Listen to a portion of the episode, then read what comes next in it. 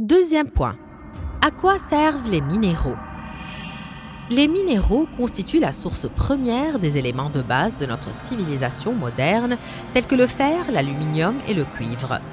Ils sont de plus largement utilisés en fonction de leurs caractéristiques mécaniques, électriques, magnétiques et visuelles. Ils sont ainsi présents dans l'imagerie médicale et aident au développement des outils et des machines ainsi que des matériaux agricoles et industriels.